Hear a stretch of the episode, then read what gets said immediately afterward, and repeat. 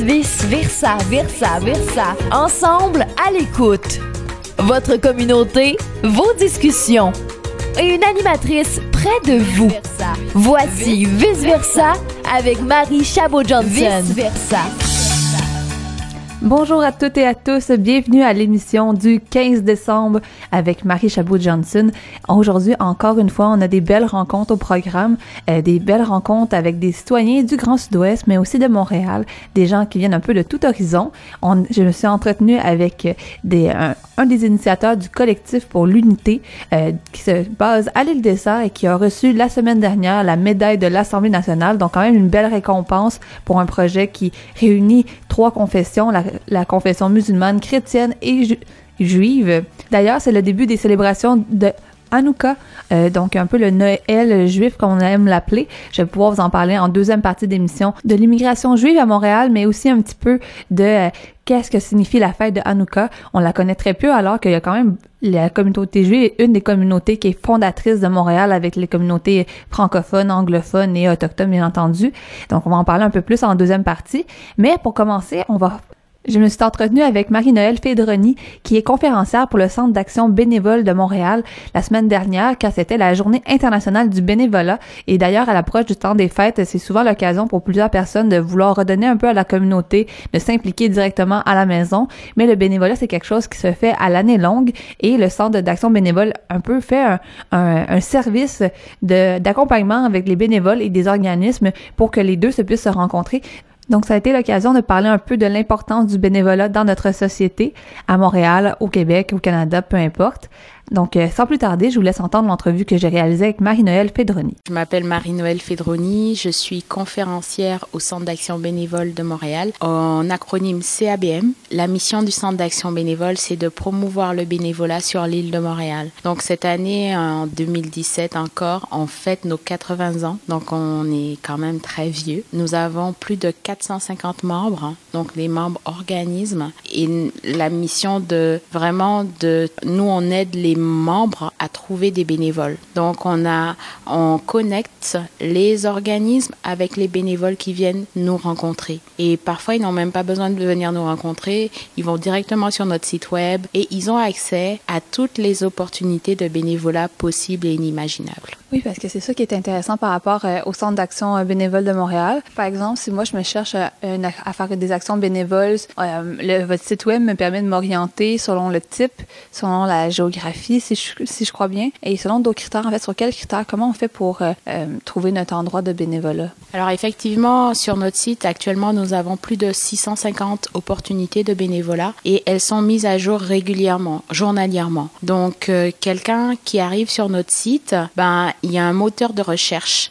Le moteur de recherche permet de sélectionner en fonction de la cause et la clientèle des activités de bénévolat ou du quartier dans lequel, de l'arrondissement dans lequel on habite. Donc, quelqu'un qui cherche, par exemple, dans euh, l'Est de Montréal, il sélectionne Est de Montréal et il clique sur Recherche et il aura toutes les opportunités dans l'Est de Montréal. C'est pareil, quelqu'un qui veut travailler avec les personnes âgées, ben là, il clique Personnes âgées et il a une ou deux, trois feuilles avec tous les organismes qui recherchent des bénévoles qui souhaitent travailler avec des personnes âgées. Donc ça peut être euh, des CLSC, ça peut être des hôpitaux, ça peut être euh, euh, des maisons de retraite. Enfin, il y a vraiment beaucoup d'opportunités. Il y a aussi la popote roulante. Donc euh, il y a vraiment euh, au niveau des opportunités, quelqu'un qui veut faire du bénévolat, il arrive sur notre site et c'est comme un trésor. Parce que souvent on entend la possibilité de faire du bénévolat directement en contactant les organismes. C'est quoi l'utilité à travers les années que vous avez vu euh, d'avoir justement cet outil-là centralisé?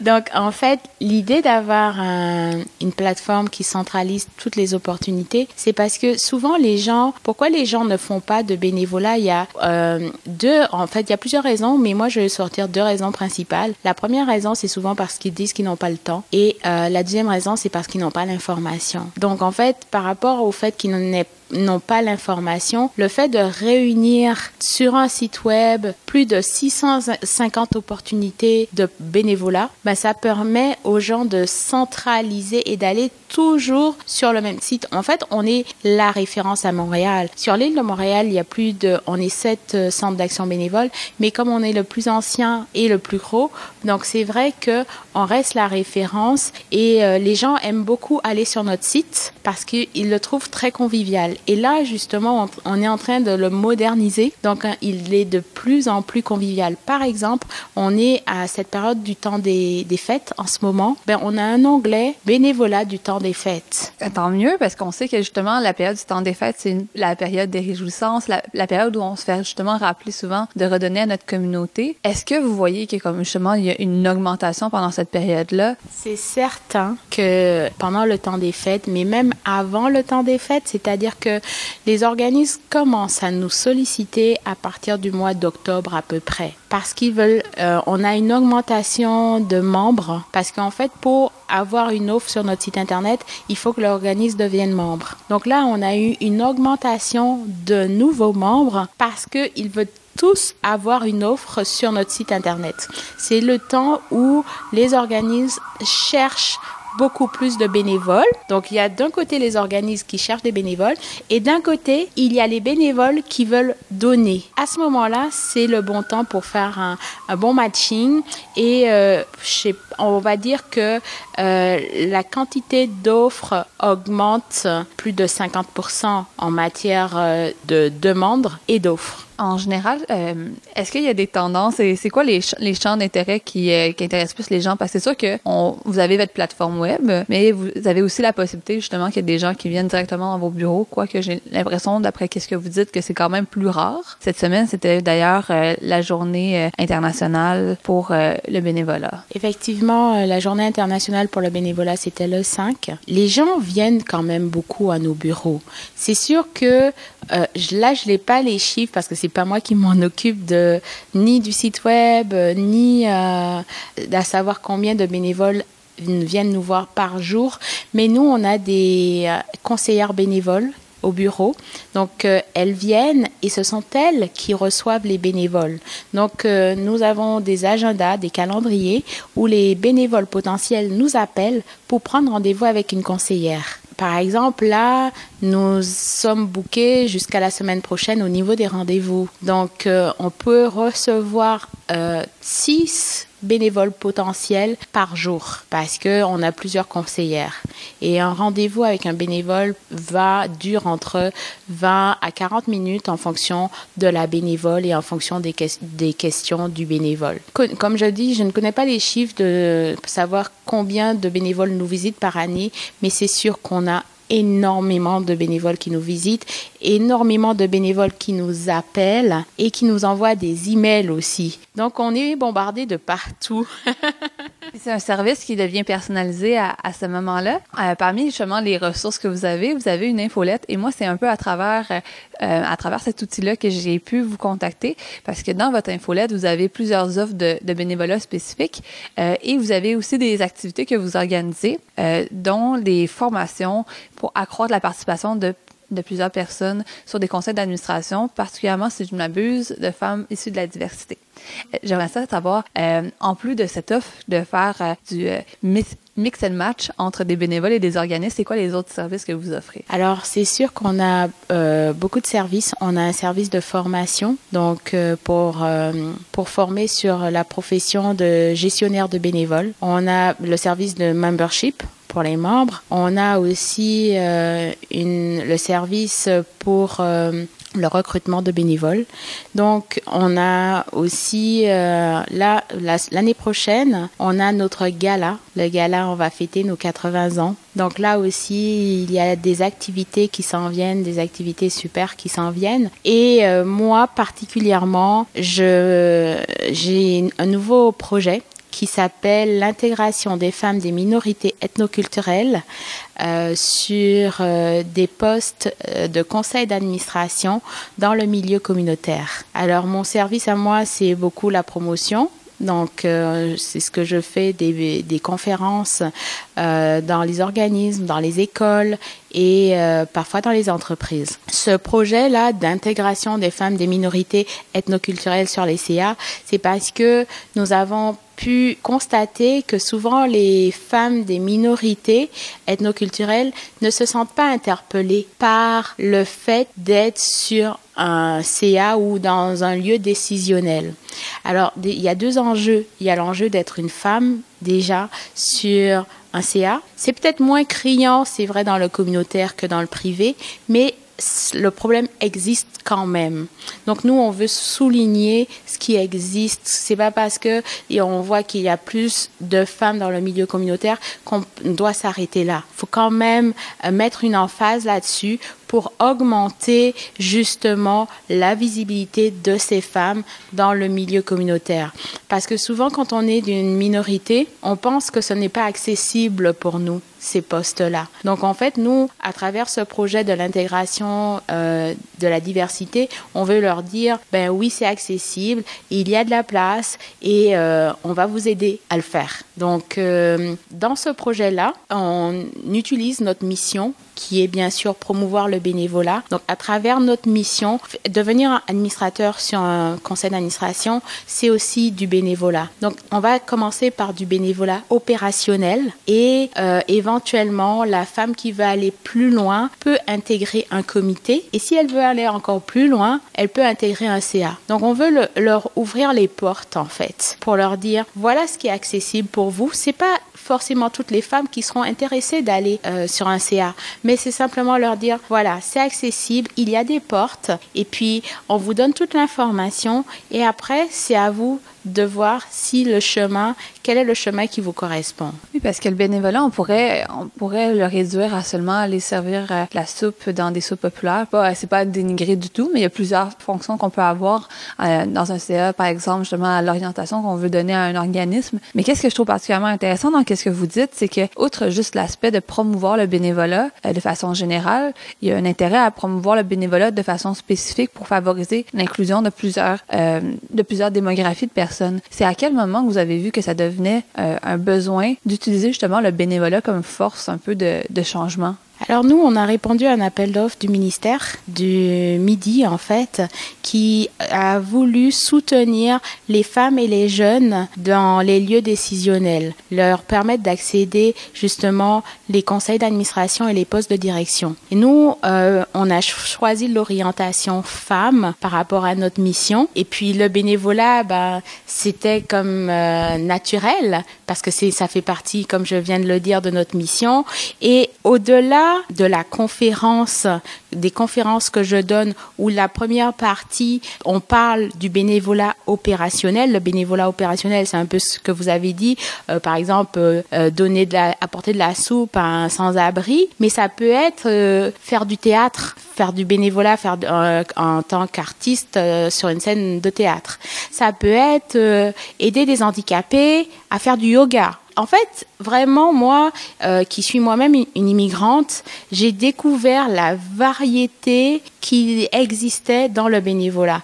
À la base, moi, pour moi, je pensais que le bénévolat, c'était dans le domaine du sport, de la santé et des événements. Et quand je suis arrivée au Québec, j'ai découvert que le bénévolat, c'était pas juste ces trois domaines-là, qu'il y avait vraiment une diversité incroyable en matière de bénévolat, cette richesse. Et du coup, j'ai envie de montrer cette richesse, j'ai beaucoup d'enthousiasme à montrer cette richesse à d'autres immigrants comme moi ou d'autres euh, Québécois qui eux-mêmes souvent ne savent même pas qu'il y a un centre qui regroupe toutes ces activités. Et donc, euh, pour revenir au projet, euh, le projet est en plusieurs étapes. D'un côté, on a les conférences pour les femmes des minorités qui s'appellent le bénévolat, la clé de ta réussite. Parce que le bénévolat ouvre une richesse, permet de réussir dans plusieurs secteurs d'activité de sa vie.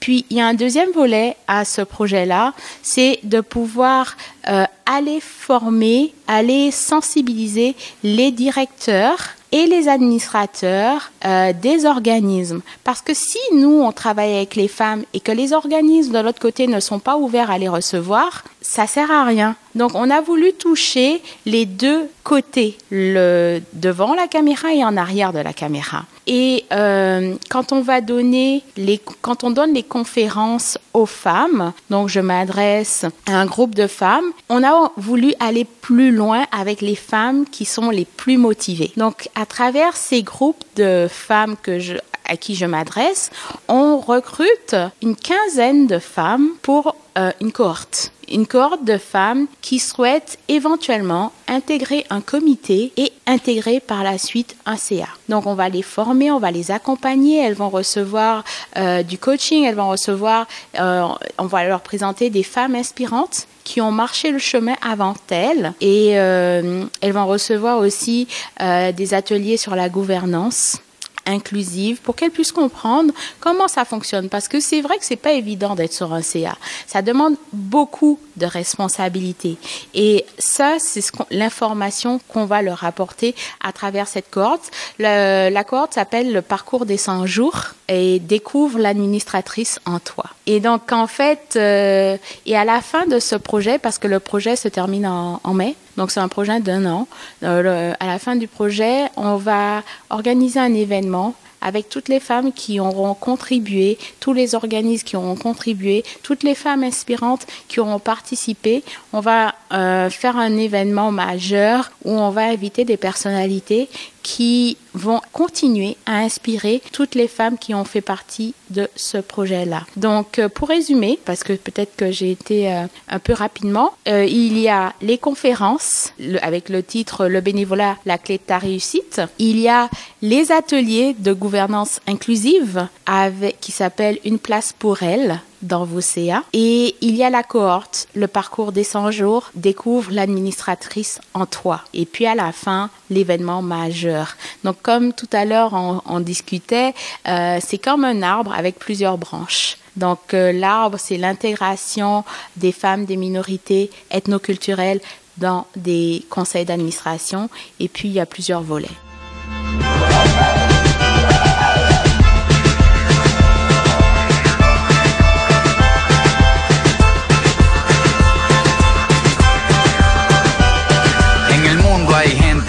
Y astuta. Hay vírgenes y prostitutas, ricos, pobres, clase media, cosas bonitas y un par de tragedias. Hay personas gordas, medianas y flacas, caballos, gallinas, ovejas y vacas. Hay muchos animales con mucha gente, personas cuerdas y locos de mente. En el mundo hay mentiras y falsedades, hechos, verdades y casualidades. Hay mentalidades horizontales, verticales y diagonales. Derrotas y fracasos accidentales, medallas, apoteótico copas mundiales. En el mundo hay vitaminas y proteínas, marihuana, éxtasis y cocaína. Hay árboles, ramas, hojas y flores. Hay muchas montañas de colores en el mundo. Hay decisiones divididas, entradas, salidas, debut, despedidas. Hay inocentes, hay homicidas. Hay muchas bocas y poca comida.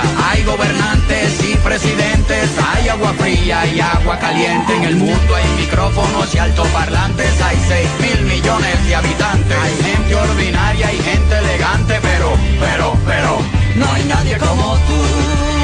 No hay nadie como tú, mi amor. No hay nadie como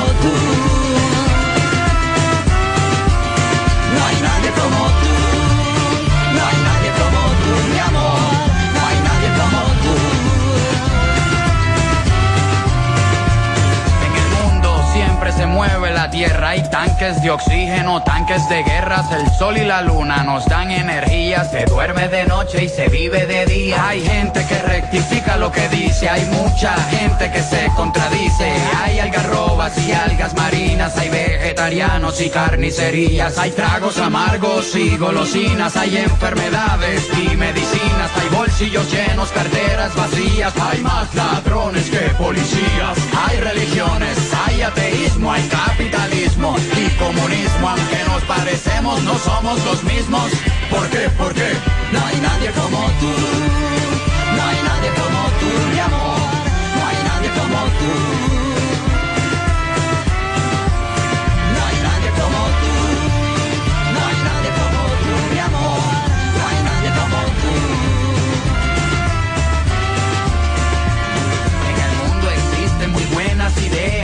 Ideas. Hay Don Quijote en el baño, sexo en la cama, sexo sin ropa, sexo en pijama. Hay cosas reales y melodramas, hay laberintos y crucigramas. Existen llamadas que nadie contesta, hay muchas preguntas y pocas respuestas. Hay gente valiente, gente con miedo, gente que el mundo no le importa un bledo, gente parada, gente sentada, gente soñando, gente despertando. Hay gente que nace, gente que muere,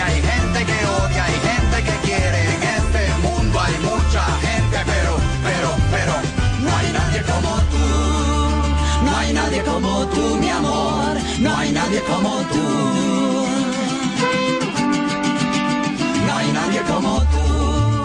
No hay nadie como tú, mi amor. No hay nadie como tú.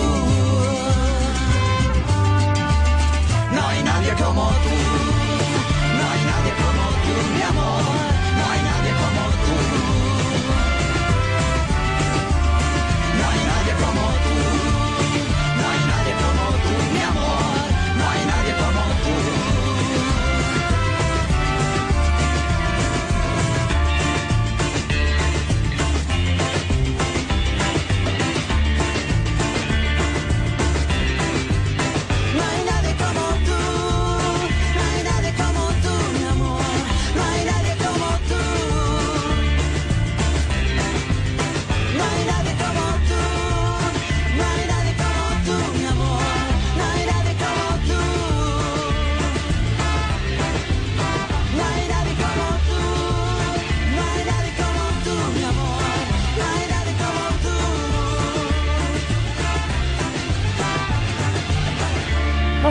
Moi c'est Isabelle Dufresne-Leinert. Moi, je suis une femme blanche d'études universitaires ayant étudié en développement international. Je pense que je m'identifie aussi beaucoup comme scout. je m'identifie comme personne qui a vécu euh, à travers toute ma jeunesse et ma vie un peu à travers des valeurs euh, euh, d'engagement, des valeurs d'implication, à travers ce que j'ai fait au sein du mouvement scout. Et je crois que je m'identifie aussi en tant que s'identifier en tant que euh, nationalité pour moi est un peu difficile. Genre, mon père est américain, ma mère canadienne, québécoise.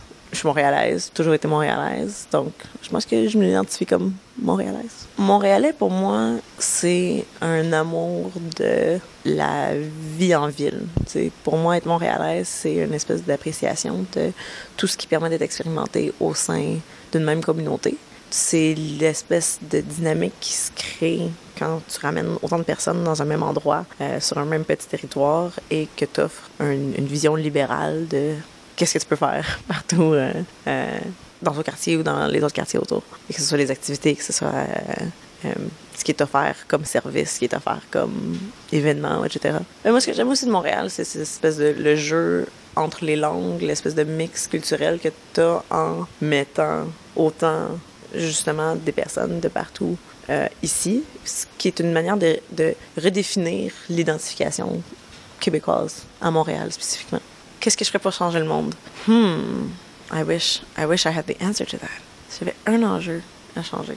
Ben, j'ai goût de dire que comme, tu sais, en ce moment, euh, c'est parce que c'est large, mais en même temps, c'est pour moi la réponse de comme c'est quoi un monde meilleur. Là? Tu sais, pour moi, la réponse de c'est quoi un monde meilleur, donc les enjeux qui sont importants, c'est les enjeux qui viennent avec euh, les objectifs de développement durable, donc le développement durable en général. Les 17 objectifs sont un peu comme les 17 enjeux résumés de comment rendre le monde meilleur. Donc pour moi, ce serait ces enjeux-là à réaliser. Je pense que je pense que ma culture comme celle, que j'aimerais pouvoir vivre. C'est peut-être pas en pratico-pratique de tous les jours, mais la culture que moi j'aimerais vivre, c'est une culture inclusive. Que ce soit euh, de la manière qu'ils s'identifient sur tous les différents niveaux ou que ce soit sur les communautés dans lesquelles on vit ou dans les sociétés dans lesquelles on vit. Pour moi, quelque chose qui concorde avec mes valeurs, c'est inclusif. C'est une culture inclusive. Donc, rebonjour à toutes et à tous. Euh, on a eu des petits segments depuis le dernier temps que je vous ai parlé en ondes. On a eu une entrevue avec Marie-Noël Fédroni de du Centre d'action bénévole de Montréal. On a eu la chanson euh, Nadi Komotu de Cahier Tressé et une bulle témoignage, comme j'aime bien les faire. Euh, mais pour revenir un peu sur la chanson, parce que nous, à, à Vice Versa, on aime ça justement, pouvoir expliquer un peu plus en contexte les chansons. Et euh, le groupe, en fait, Cahier Tressé est un groupe euh, très engagé C'est un duo de reggaeton et de rap urbain, hip-hop, qui vient de Puerto Rico. Et d'ailleurs, euh, si jamais vous voulez apprendre un peu plus l'espagnol, je trouve que c'est toujours une belle façon de, l'apprendre parce que les paroles sont quand même assez, euh, assez compréhensibles si on, les suit un petit peu. Et revenir un peu sur la chanson de Nadi Komotu, euh, le, titre en fait veut dire personne comme toi. Et tout au long de la chanson, on entend vraiment des antagonistes. Donc on entend jeune, vieux, joven, viejo. Et le but en fait de la chanson est de finalement finir par dire qu'il y a personne qui est comme nous. On a, on a chacun notre condition, on a chacun notre notre notre particularité. Comme si on reprend justement un extrait de la chanson.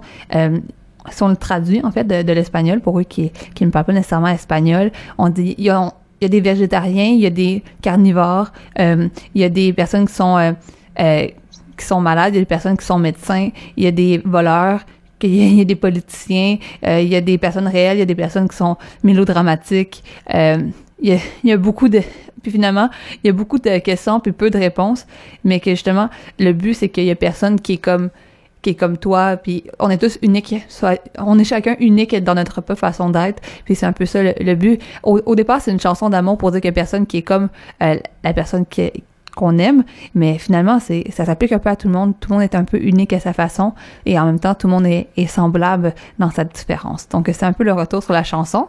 Et euh, cette ressemblance-là, où euh, justement, et ces différences-là, on les a vues, qui ont pu quand même donner des trucs très... Euh, les ressemblances ou à travers la différence peut donner quand même des choses qui sont très belles, comme on, on l'a vu avec le projet justement du collectif pour l'unité. Moi, je me suis entretenue avec Mounrad Benjanet, qui était représentant pour la communauté musulmane, mais il y a encore beaucoup de gens qui sont impliqués aussi à travers la communauté juive, à travers la communauté euh, chrétienne, mais aussi beaucoup de gens de bénévoles. Et euh, eux, ensemble, ont formé le collectif pour l'unité et ont monté des projets ensemble. D'ailleurs, un projet pour euh, justement donner des ressources, des, biens pour les réfugiés syriens lors de la vague qu'on a connue en 2016. Mais je laisse laisserai euh, Mounran Benjenez compter un peu plus davantage l'histoire. Mais en fait, on les a rencontrés parce qu'ils ont reçu beaucoup d'honneurs dans les derniers temps. L'arrondissement de Verdun leur a accordé euh, la place de l'unité, en fait le nom qui est directement à côté du rassemblement des trois lieux de culte. Et aussi maintenant, ils ont reçu dimanche dernier la médaille de l'Assemblée nationale et ils sont aussi en, en discussion avec le musée de l'histoire du Canada pour euh, documenter leur initiative parce qu'en en fait, le Musée de l'histoire du Canada considère que euh, l'histoire se fait pas juste à travers les, les, grands noms, les grands héros, mais à travers justement chacun des citoyens qui font des initiatives comme celui du collectif de l'unité. Donc, euh, pour en apprendre un peu davantage, je vous invite à écouter l'entrevue qui m'a accordée la semaine dernière avec Mounran Benjanet. Mon nom est Mourad Benjanet. Je suis architecte de profession. Je suis père de famille euh, de deux enfants. Je suis impliqué à l'île des Sœurs activement depuis 6-7 ans. Et là, l'implication bénévole qui nous intéresse, c'est le collectif de l'unité. Je vous laisserai juste nous parler un petit peu de c'est quoi l'histoire. Ça a été créé depuis deux ans. Depuis la fin 2015, euh, euh, mes deux voisins, en fait, les, représentants de l'église et de centre euh, de Chabad, qu'on appelle ça, c'est la synagogue, en fait, le centre juif, ils m'ont demandé de s'asseoir ensemble, de trouver, en fait, de trouver une collaboration, étant donné que les trois lieux de culte sont situés en dessous de, du même toit, dans le même, dans un petit centre d'achat au cœur du, de, de l'île des Sœurs. Et moi, j'ai trouvé l'idée vraiment excellente parce que j'ai toujours appelé à la, seule, à la réconciliation entre les gens. Donc, pour moi, c'est, une façon pour euh, vraiment euh, mettre en, action ce que je disais avant. Donc, moi, je suis représentant de la communauté musulmane et donc deux représentants de l'église et puis de, du centre de la communauté juive et qui est aussi le, propriétaire de l'île des Sœurs, monsieur Samuel Gowers, qui nous a réunis pour euh, trouver vraiment quelque chose euh, un projet à collaborer ensemble. On a commencé, on a créé le, le, gros groupement qu'on a appelé le collectif pour l'unité. Puis euh, c'est tombé au même, euh, au même moment avec l'arrivée des 25 000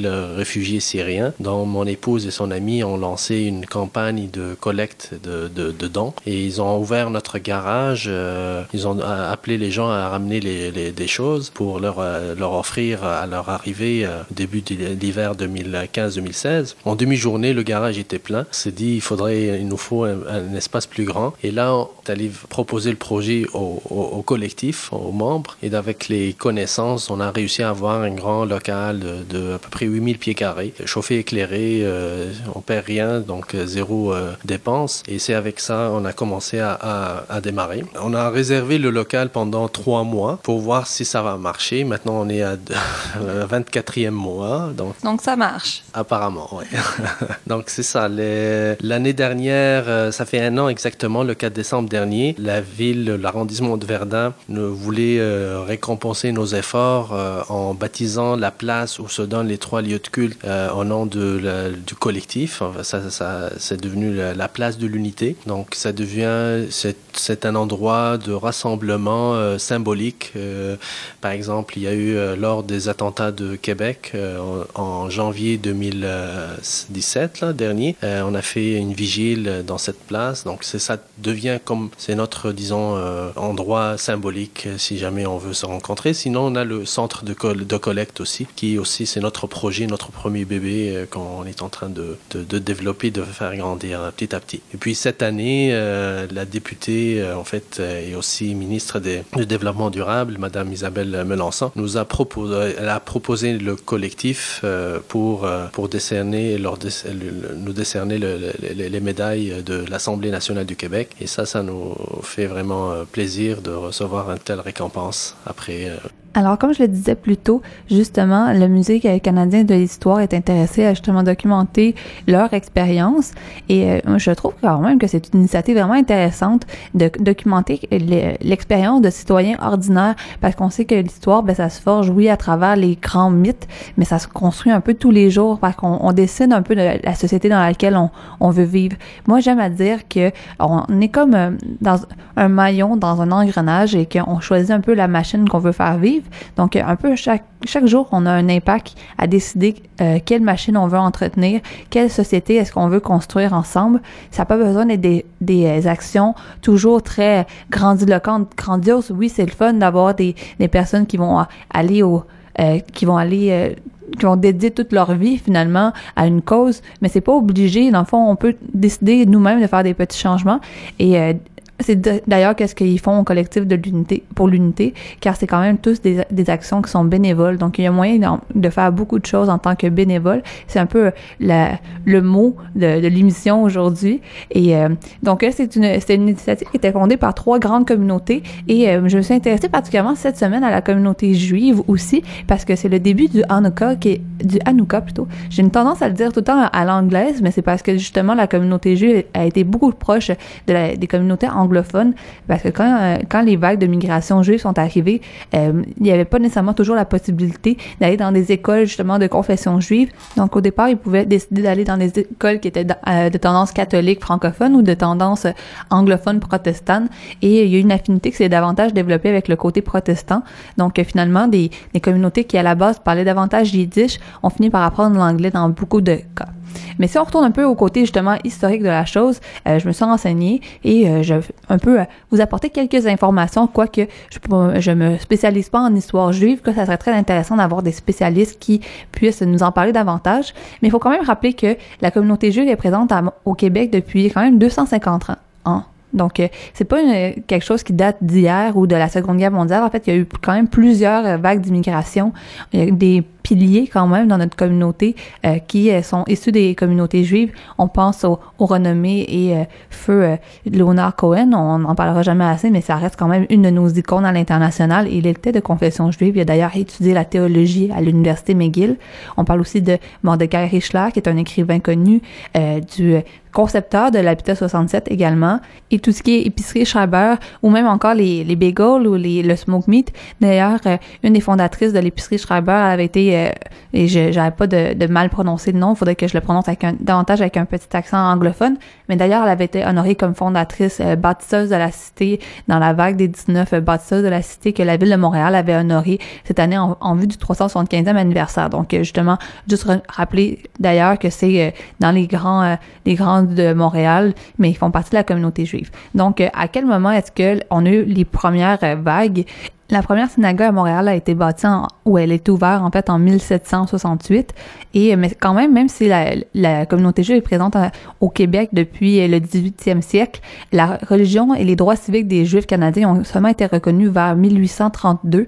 Donc quand même au 19e siècle, ça a pris quand même plusieurs années avant qu'on puisse reconnaître leurs droits. Euh, parce qu'on était encore justement sous le joug de la couronne britannique, quoi qu'on pourrait dire encore qu'on l'est d'après la Constitution. Et donc à ce moment-là, il y avait seulement quelques familles juives quand même. On était quand même peu nombreux. Et il y a eu une deuxième vague d'immigration quand même importante de juifs askénazes, qui sont en fait des juifs originaires à la base de l'Europe de l'Est, qui sont euh, qui ont fui l'antisémitisme qui était présent en Russie. Donc, euh, juste pour donner une petite idée, au départ, on était à peu près 7000 dans la communauté juive, puis on est passé à peu près à 60 000 membres entre 1901 et 1931. Donc, ça a été quand même une vague d'immigration assez importante. Et c'est quand même intéressant de pouvoir justement préciser que plusieurs euh, plusieurs branches dans la confession du judaïsme, il faudrait pas quand même mettre tout le monde dans le même bateau, dans le sens que les traditions sont quand même assez différentes parce que depuis, euh, depuis sa fondation, un peu, on parle d'un certain type d'exode. Donc, les traditions se sont bâties dans chaque région du monde différente. Donc, euh, pendant un bout, en fait, on pourrait même dire que les communautés entre elles n'étaient pas nécessairement très proches. En fait, il y a quand même des différences qui étaient assez marquées. Et euh, souvent, quand, quand on parle de la communauté juive, il y a beaucoup de personnes qui vont faire référence aux Juifs hassidim qui sont présents à Montréal.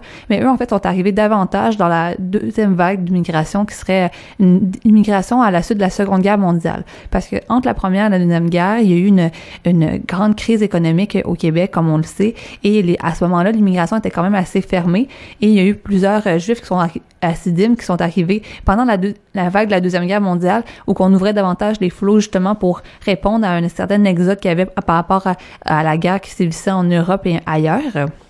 Et pour parler d'une autre vague d'immigration, on parle vers les années 1950 d'une vague d'immigration de juifs séfarades qui sont en fait originaires du Moyen-Orient et du nord de l'Afrique. Je voudrais pas nécessairement plus m'étendre sur le sujet parce que je suis vraiment pas une spécialiste, mais en fait, ça m'intéressait quand même de découvrir cette communauté-là, justement dans l'esprit du Hanouka qui a commencé mardi le 12 décembre.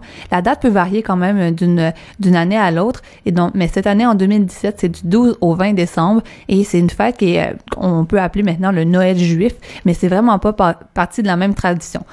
Donc, Hanouka, c'est davantage une commémoration de la révolte des Juifs contre les Syriens pendant l'Antiquité. Donc, ça vient en fait de ce mythe-là qui s'est perpétué euh, d'une fois, d'une année à l'autre et qui a fini par devenir une tradition. Euh, donc, souvent, le symbole du Hanouka, c'est le chandelier à huit branches qu'on appelle le menorah. C'est un peu le symbole de la fête. Et euh, justement, les huit branches symbolisent un peu les, les représentent les huit jours pendant lesquels il y avait une petite fiole d'huile qui avait miraculeusement éclairé le temple libéré Normalement, ça aurait dû durer seulement une soirée, mais finalement, ça a duré huit jours. Et justement, c'est une façon pour de commémorer un peu le miracle qui était arrivé cette soirée-là. Et c'est devenu comme un mythe, une légende. Donc, euh, chaque soir, pendant huit jours, on allume une nouvelle chandelle. Et à la huitième journée, ben, c'est comme la fin du Hanouka. Et euh, à Montréal, d'ailleurs, c'est quand même assez célébré aussi. On peut le célébrer dans plusieurs, euh, dans plusieurs communautés. On le célèbre aussi dans certaines mairies d'arrondissement. Et comme c'est les fêtes, c'est un peu euh, l'occasion aussi de, justement un petit peu euh, célébrer. Nous, on reçoit des cadeaux le, le 25 décembre, mais dans Hanouka, on, c'est un peu tout le long. Et à l'occasion d'ailleurs, les enfants, ils vont recevoir des gâteries, des cadeaux, des drills. Euh, je pense vraiment pas avoir prononcé ça de la, bonne façon, mais dans le fond, c'est des toupies juives. Et aussi, on parle de, du fameux beigne cuit dans l'huile, qui est le souffle gagnotte. Donc, euh, quand même, il y a des traditions euh, qui peuvent être intéressantes de découvrir. Et d'ailleurs, je serais vraiment intéressée d'avoir des gens des communautés juives qui pourraient d'ailleurs me parler un peu davantage de certaines traditions qu'ils ont. Donc, si vous voyez justement des célébrations dans les rues, ben, peut-être que c'est en, en rapport à le Hanouka qui va finir en fait le 20 décembre, donc mardi. En fait, non, donc mercredi plutôt, parce que ça a commencé mardi et comme ça dure huit jours. J'ai d'ailleurs pris la plupart des informations dans le guide du Montréal multiple de Jean-Christophe Laurence et de Laura Julie Perrault. Et à l'intérieur, on avait une suggestion musicale que je trouvais qui valait vraiment la peine de, découverte. En fond, c'est un chanteur et musicien qui s'appelle So Called qui fait euh, une espèce de musique hip-hop avec euh, des mélanges un peu de, de carabiniens, mais aussi un peu des rythmes qui pourraient être associés à la musique traditionnelle juive.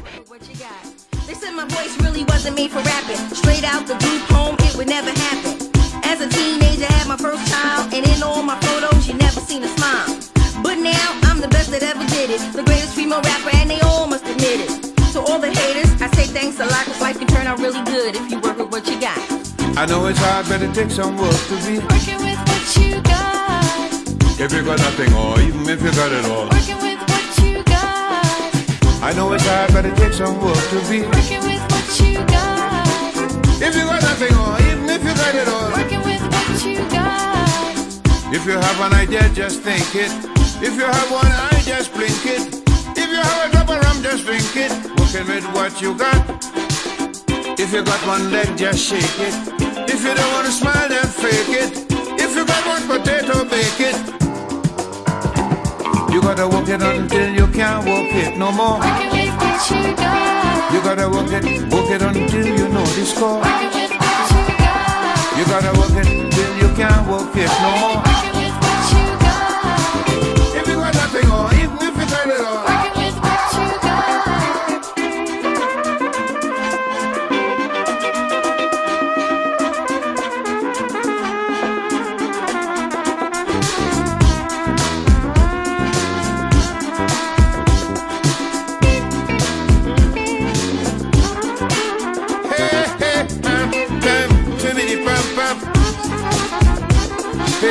Let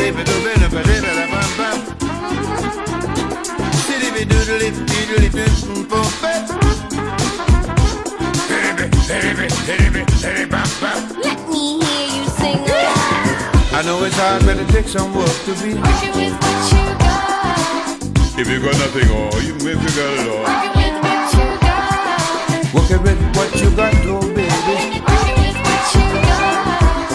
If you got nothing, or even if you got it all. Working with what you. Anytime you see life shows you a curve, and you're deep in your heart you don't deserve. You may be taking and licking, but keep on taking. That's the way it's going to keep doing nothing. Cause life can turn out good if you work with what you got. I know it's hard, but it takes some work to be. Working with you got. If you got nothing, or even if you got it all.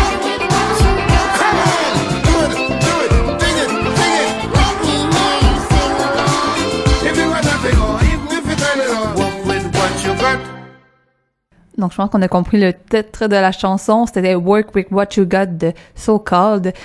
D'ailleurs, euh, dans les événements à, venir, parce qu'on a tout le temps la section événements à venir qui pourrait être intéressant dans la fin de l'émission, justement, dans les événements à venir, ce samedi, il y a une, une de soirée dansante qui mélange un peu la musique africaine, latine, carabinéenne, donc euh, euh, qui vient en fait de la musique carabinéenne, africaine et euh, latine des années 1950 à 1980, mais un peu avec justement une, un- un- une twist euh, à- actuelle. Euh, donc, ça s'appelle la soirée canicule tropicale. Ça se tient à la Sala Rosa ce samedi en soirée. Donc, euh, si jamais ça vous intéresse, tous les événements sont euh, présents sur Facebook et euh, je peux les partager d'ailleurs aussi sur la page Facebook de CKVL.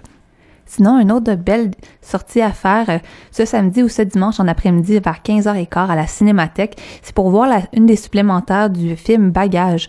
Et euh, sans plus tarder, je vais vous faire entendre la bande-annonce. Ça va vraiment donner une petite ambiance de qu'est-ce que c'est Bagage. Je viens de la Moldavie. Je viens de l'Égypte. Je viens du Brésil. Je viens de l'Iran et ça fait un an et demi que je suis au Québec.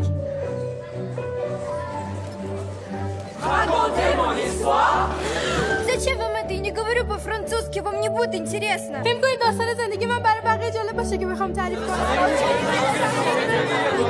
D'accord. Je vais vous raconter mon histoire. Je vais te demander de fermer les yeux puis de me dire qu'est-ce que tu imagines quand tu penses à ton pays. Je vois ma grand-maman. Ma maison, la plage, le carnaval. Je vois les voiles sur la tête des femmes. Je vois mes quatre meilleurs amis. Nous sommes ensemble. Nous allons déménager au Canada.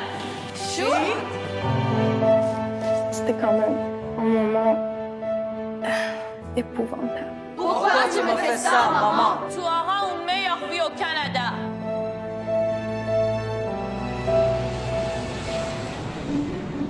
Ah, je suis contente de vous voir et de commencer le projet? Deux nouvelles personnes en art dramatique. Français, non. Anglais, non plus. Tout, tout est changé.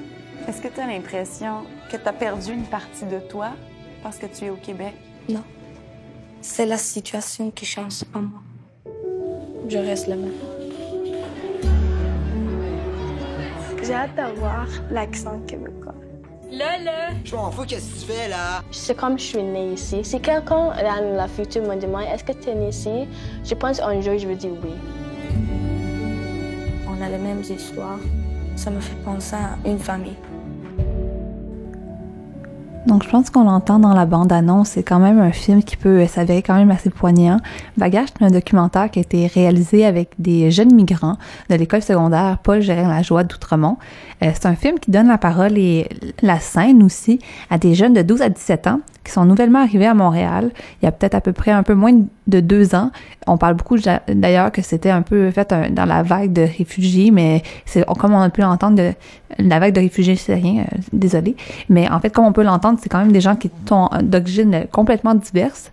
Et dans le fond, ces jeunes-là, ils nous partagent dans le documentaire euh, leur récit de migration, mais aussi d'adaptation. Ils font à travers euh, l'art dramatique et le théâtre. Donc, on peut les suivre un peu à travers justement ce spectacle-là qui vont monter. Et on peut le, sentir quand même dans la bande annonce quand on dit mais pourquoi tu me fais ça maman mais c'est justement un extrait de la pièce de théâtre. Et euh, euh, ces jeunes-là ils nous témoignent en fond de du ailleurs euh, avant après ici maintenant. C'est quand même tout un parcours à vivre à un si jeune âge d'avoir à déménager à l'autre bout du monde de suivre ses parents. On pourrait même pas imaginer qu'est-ce que c'est vraiment. Mais un bagage nous donne un peu une autre approche une autre possibilité de justement avoir un, un lien avec ces jeunes-là puis pouvoir sentir leur réalité le documentaire a été diffusé euh, au début de la semaine à Télé-Québec et je, suis euh, quand même assez euh, certaine qu'il risque d'être rediffusé ou sinon d'être accessible dans d'autres salles. c'est un documentaire qui gagne quand même beaucoup de en notoriété à travers le Québec. On en a entendu beaucoup parler cette semaine. Donc si jamais vous n'avez pas eu la chance de le voir, c'est en supplémentaire ce samedi et ce dimanche à la Cinémathèque au centre-ville. D'ailleurs, parlant de documentaires, si jamais ça vous intéresse, de peut-être rester au chaud, mais quand même avoir l'impression de, faire quelque chose, de se cultiver. Il y a plusieurs documentaires qui sont disponibles sur la plateforme de l'ONF, donc euh, l'Office national du film, et qui sont quand même très intéressants. Parmi mes suggestions, euh, je recommanderais fortement le film une femme dans la mosquée qui est disponible en ligne, euh, qui date en fait de 2005 et c'est un documentaire qui porte sur l'univers des mosquées au Canada. Donc de toutes les religions qui se pratiquent dans le monde, l'islam ça reste quand même une religion qui est assez connue, euh, mais pourtant on vit encore beaucoup de stéréotypes euh, sur euh, justement la question de l'égalité femmes-hommes. Euh, il y a beaucoup de, de, stéréotypes qui se basent, des trucs qui sont vrais, des trucs qui sont pas nécessairement vrais. Et donc ça c'est le parcours d'une femme pour voir vraiment la réalité des, des femmes à travers la religion musulmane. Euh, je tiens quand même à dire qu'il faudrait pas généraliser non plus à partir du documentaire. C'est vraiment une perspective qui est intéressante, mais c'est pas justement la seule perspective qui existe parce qu'on sait que ça peut facilement euh, virer d'un bord ou de l'autre quand on parle de la question de l'islam. Euh, il y a beaucoup de, de haine qui, sont présentes en fait à travers le monde, des questions de discours de haine, surtout depuis les attentats du 11 septembre en 2001. Mais justement, le but c'est peut-être un peu de déconstruire certains préjugés qu'on peut avoir d'un bord ou de l'autre et de justement apprendre à écouter plus et à comprendre un peu les gens qui sont derrière parce que finalement, parce que justement, des fois, on, prend pas le temps de, de se parler, de s'écouter. Et euh, justement, la, ville de Montréal, on en parle souvent, c'est une ville qui est pleine de diversité, pleine de mixité. Un autre des documentaires que je vous recommanderais sur le site de l'ONF, qui est www.onf.ca, c'est le documentaire Village Mosaïque Côte-des-Neiges, Montréal. Euh, c'est un documentaire, comme on le dit, qui part euh, du quartier multiethnique de Côte-des-Neiges à Montréal. C'est quand même presque 60 75 groupes ethniques qui se côtoient chaque jour et euh, on voit un peu justement la, vie qui, euh, qui interagit l'une avec l'autre. Euh, Lucie Lachapelle, qui est en fait la créatrice, la créatrice du documentaire, elle est allée frapper aux portes qui l'isolait justement de ses voisins pour en tirer un film qui était quand même assez dense. On y parle de liberté, on y parle de déracinement. Finalement, elle est allée faire le processus justement qui était le processus d'aller écouter les autres puis essayer de se rencontrer l'un et l'autre à travers à travers l'exercice de ce documentaire là. Autre événement qui pourrait peut-être être intéressant à surveiller, en fait, c'est pas nouveau du tout. C'est une exposition qui a lieu au Centre des sciences de Montréal, qui est toujours très intéressante. J'en avais entendu parler au moment du, lancement, mais je me disais, hey, c'est peut-être une occasion justement de faire une activité, mais une activité à l'intérieur, au chaud. C'est l'exposition qui s'appelle Génie autochtone, euh, des inventions toujours actuelles. Donc, on y parle justement de l'ingéniosité des peuples autochtones de l'Amérique du Nord et qui est un peu partout autour de nous. Puis des fois, on le prend pour acquis. Hein? Et justement, dans l'exposition, on peut arrêter justement de le prendre pour acquis. Donc, parmi les, activités, c'est vraiment très interactif. Donc, il y a possibilité de participer à une course de canot virtuel, à assembler un igloo, à tester le centre de gravité d'un kayak ou même encore à, découvrir des fresques interactives. Donc, c'est vraiment l'occasion d'un peu de se recentrer sur notre histoire, notre histoire qui est commune, qui parfois on a de la difficulté à se le rappeler, euh, justement retourner à la base. Et en plus, c'est une occasion de découvrir les séances d'une façon toujours plus accessible au Centre des sciences de Montréal. On a encore quelques mois pour y aller, mais c'est un beau petit rappel que ça vous tente de faire une, activité, mais ça vous tente pas nécessairement d'être pris dans le froid hivernal de, ce week-end, mais c'est l'occasion d'aller faire quelque chose à l'extérieur. Et c'est tout pour nous, en fait, aujourd'hui à l'émission Vice Versa du 15 décembre. Restez à l'affût parce que la semaine prochaine, on va avoir aussi d'autres découvertes. On va avoir une découverte musicale avec euh, un garçon du, euh, de la salle qui vient nous présenter euh, la sitar, la sitar indienne. donc, c'est tout un instrument et on sentait vraiment sa passion quand on en est parlé. Donc, j'ai vraiment hâte de vous faire entendre l'entrevue puis une petite démonstration de la sitar. Et on va aussi parler avec des personnes de d'autres organismes que je parle. je pense d'ailleurs au magazine Griffe, la Griffe en fait, qui vient d'être qui vient d'être lancé il y a quelques semaines seulement dans le quartier de Petite-Bourgogne et de Griffintown, qui est vraiment utilisé comme étant justement un moyen de, de connecter avec son quartier, de pas de favoriser la mixité sociale, mais de l'appartenance, le sentiment d'appartenance, c'est vraiment quelque chose qui est important. Donc, on se rend compte qu'on peut le faire de différentes façons. Et moi, je vous invite à, toujours nous suivre sur la page Facebook de CKVL FM et aussi à suivre notre site web où vous pourrez découvrir plusieurs projets intéressants du projet interculturel. Et pour ceux qui sont très intéressés d'ailleurs à la musique qu'on diffuse dans l'émission. Euh, je vais pouvoir partager bientôt une playlist, une liste de lecture avec l'ensemble de, la musique qui a passé à l'émission et qui va passer. Donc, si ça vous tente d'entendre de la musique engagée ou encore de la musique qui sont issues de la diversité montréalaise et internationale, mais c'est l'occasion de, de pouvoir ajouter plusieurs découvertes à votre playlist personnelle. Donc, euh, je vous dis une bonne semaine, bon week-end et plein de découvertes. On se retrouve la semaine prochaine.